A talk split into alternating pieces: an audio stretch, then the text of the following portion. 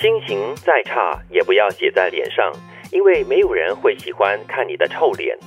日子再穷也不要挂在嘴边，因为没有人无故给你钱。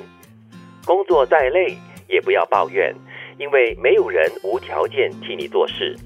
生命再短也不要随意作贱，因为没有人为你的健康买单。所有的四句话讲的就是终归一个字，就是你要对自己的所作所为负责任。不要把一些不雅，不要把一些不雅观的东西摆在脸上。不雅观的东西，心情不好写在脸上，那个表情难看就不雅观。不雅观，对不对？看了很不舒服嘛，对不对？是很多时候我们都会把这个手指头指向外嘛。其实这个时候，即使可能你是无意的，纯粹就是要宣泄你的情绪嘛。呃，偶尔为之也无所谓。我在想，周边的人可以谅解哈。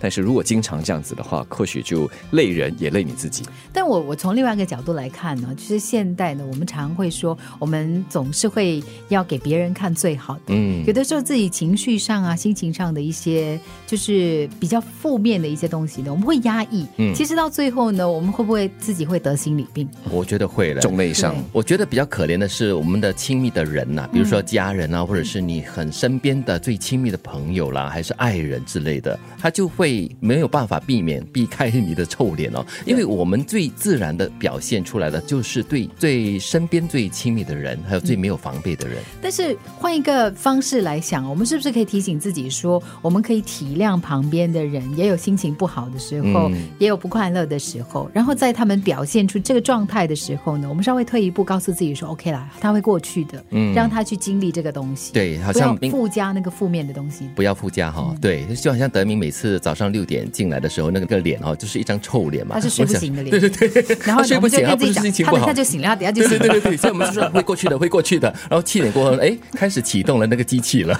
我是早上起赶时间没洗脸，所以比较臭一点。哎呦，原来是这样。是哦。其实我在想哈，如果你正如刚才我们也提到的话，不要压抑，因为压抑、自欺欺人和真正释怀、解决问题。很容易模糊，也很容易混淆，所以这个时候有时给自己一个空间吧。当你觉得真的心情不行的话，给自己找一个空间，去那里避难，让自己的情绪也好，心情也好。过了之后，嗯再回来见世人，对再来过日子，那那可能对大家都有好处。但也不要把它发泄到别人身上嘛，因为就像后面这句讲的，没有人喜欢看你的臭脸，对，没有人会因为你的问题而有义务跟责任帮你解决问题。你知道自己面对一些状况的话，你要自己想办法把它所谓的消化掉。对，要么自己消化，要么就寻求帮助。对，如果你真的只是认为说说一说，宣泄一下你的这个负面情绪的话，找一个。不要经常是同一个人了，找找跟你比较亲的一个人，对，来诉说的话，呃，有帮助的话，那还不错了。对，所以第二句跟第三句其实就是说，你只要想办法去解决你的问题，因为没有人真的有这个义务帮你解决你的问题。你的工作再忙再累的话，你一天到晚抱怨无补于事啊，对不对？最重要就是你要想办法去解决它呀。对，其实我觉得很多时候啊，当你喊苦喊累的时候，喊穷还有，对，但在这个过程当中，如果你可以跟，就是让别人。一起来分担，嗯，大家一起就是均分嘛。比如说工作很累，对，可能某一个人他他肩负太多东西了，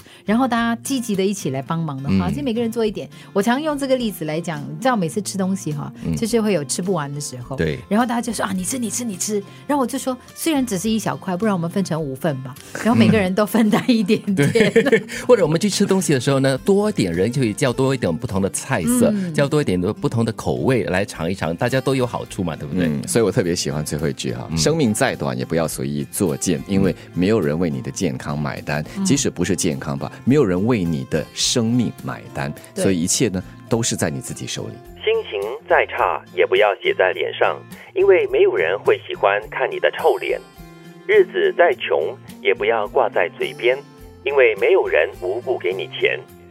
工作再累也不要抱怨，因为没有人无条件替你做事。生命再短，也不要随意作贱，因为没有人为你的健康买单。